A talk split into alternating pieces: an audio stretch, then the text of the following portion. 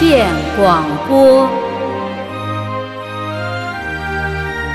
灾异发生时，先秦君王如此消除。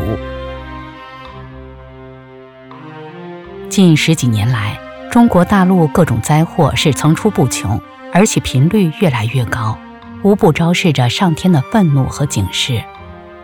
为什么这样说呢？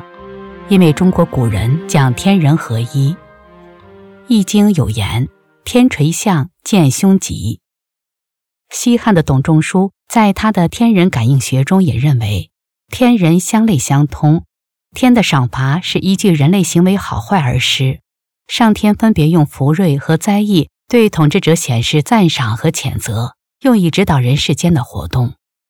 他还特别强调灾异的警句作用。认为自然界的灾害变异是为政者的错误所导致的。那么，当灾祸发生时，帝王们是如何应对的呢？今天我们就说说先秦三位君王的办法。商汤修德去灾异。商朝的建立者是成汤，他的祖先谢因为帮助大禹治水有功，后被封在商地，赐姓子。谢在商地为百姓做了许多好事，因此老百姓们生活安定。到成汤继位时，他不仅敬顺天命、祭祀鬼神，而且能任用伊尹等贤臣。成汤为人十分贤德，成语“网开一面”就和他有关。故事说的是一天他外出打猎，看见郊野四面张着罗网，张网的人祈祷说。愿从四面四方来的禽兽都进入我的罗网中吧。成汤听了后说道：“你这样做的话，就把禽兽全打光了。”于是他下令把罗网撤去三面，让张网的人祈祷说：“想往左边走的就往左边走，想向右边逃的就向右边逃，不从命的就进我的罗网吧。”诸侯听到这件事都说。汤的仁德真是到了极致，连禽兽都能受到他的恩惠。当时就有三十六国归服了他。后来，成汤在伊尹的辅佐下，打败了夏朝的军队，夏朝灭亡，商朝顺天应命建立。成汤又被称为商汤。他在成为天子后，告诫诸侯要敬畏上天，修行德政，为民谋利。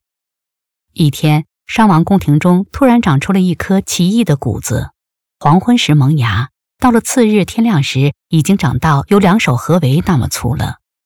臣子们都认为是不祥之兆，因此请求占卜谷子出现的原因。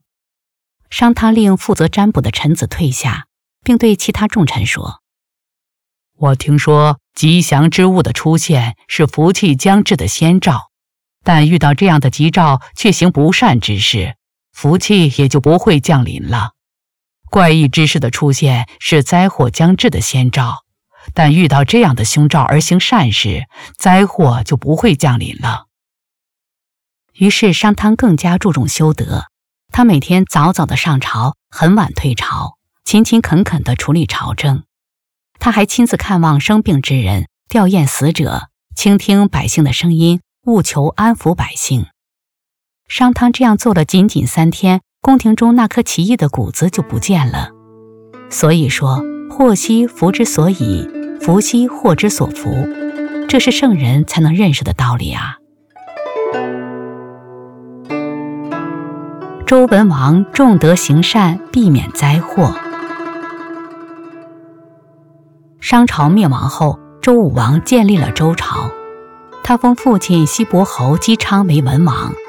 西伯侯姬昌是西部诸侯之长，他在位时继承先祖的德政，一心一意施行仁义，敬重老人，慈爱晚辈，礼贤下士。有时到了中午都顾不上吃饭，而来接待贤士。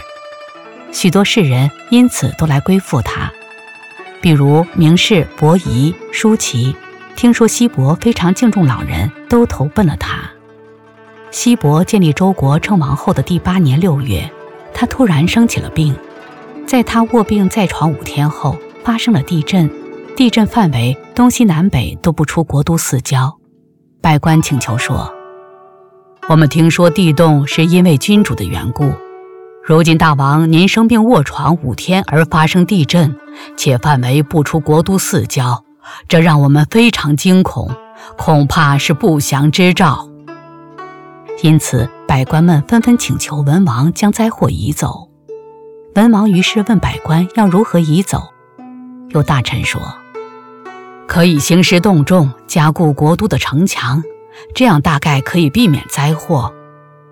不能这么做，上天显现怪异是为了惩罚有罪之人，一定是因为我有罪，所以上天才降下灾祸来惩罚我。如今在劳烦百姓加固城墙，这是加重我的罪过啊！我应该通过重德行善来免除灾祸。随即，文王下令严格控制礼仪。官俸开支和皮革制品的使用，用结余的费用与诸侯友好交往，整饬辞令，准备币帛，用来礼贤下士，颁布爵位等级以及相应的田地，以赏赐有功之人。文王这样做了没多久，他的病就好了，地震也没有再发生。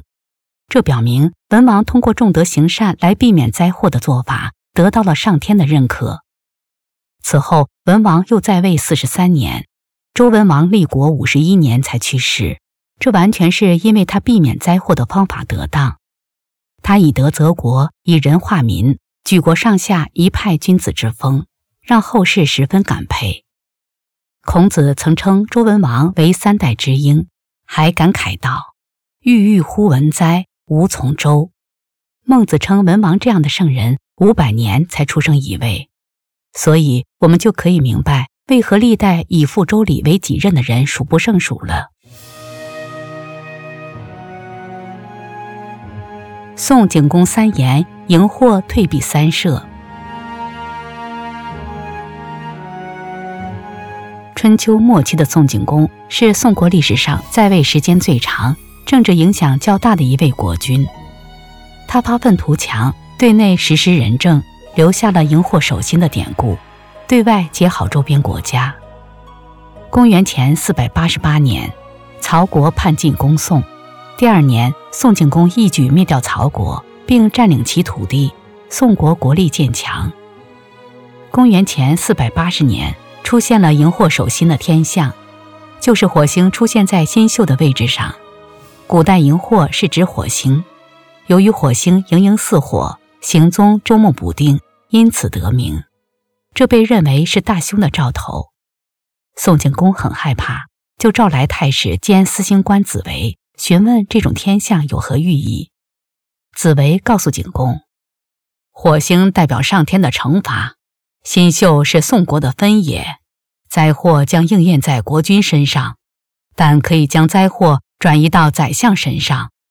这里的分野。意思是与星次相对应的地狱。宋景公说：“宰相是与我一起治理国家的人，将灾祸转嫁给他不吉利。那可以将灾祸转移到百姓身上。百姓死了，寡人将给谁当国君呢？与其这样，寡人宁可一人去死。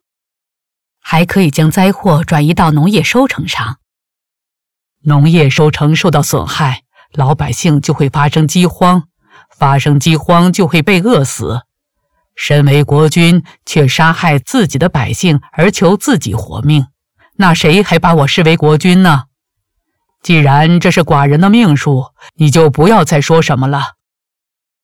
听罢景公之言，紫薇马上离开自己站立的地方，向北方，也就是天帝所在的方向拜了两拜，然后对景公说。臣下恭贺大王，天虽居于高处，却可以听到地上的一切。大王，您刚才说的三句话符合最高的道德，上天必定奖赏您。今天晚上火星将后退三舍，您也可以延寿二十一年。景公疑惑地问紫薇是怎么知道的？紫薇答道：“您有三句美善之言，所以必得三次奖赏。”因此，火星一定后退三射，后退一射要经过七颗星，一颗星代表一年，三七二十一，所以臣说您可以延寿二十一年。臣请求守候在宫殿外观察火星。如果火星不后退，臣甘愿一死。景公同意了。当天晚上，火星果然后退三射。古代一宿为一射，三射指三座星宿的位置。显然，三位先秦君王面对灾祸时可以快速消除，都是选择从自身找原因，看看自己哪里不符合上天的标准，并更加努力的重德行善。上天看到了他们符合了标准，就将灾祸撤走。